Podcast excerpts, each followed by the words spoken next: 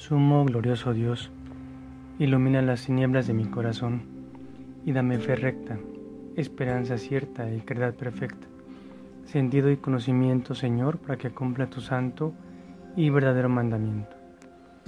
Hoy, primero de julio, pensemos en todos los amigos que alguna vez han estado presentes en las buenas y más en las malas, pero aún más cuando hacen oración por ti. Hoy el Evangelio nos presenta este ejemplo de unos amigos que llevan y presentan a su amigo ante Jesús. ¿Para qué? Pues para que lo sane. Pongamos atención en la escena. Ellos no dijeron nada, ni los que llevaron al que iban a sanar, ni el enfermo mismo. Todo se basaba en la fe y la confianza de las manos de Jesús.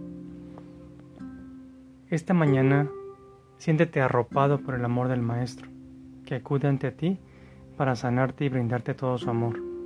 Solo te pide algo muy importante, que confíes en Él y que hagas lo que Él te indica. Ánimo.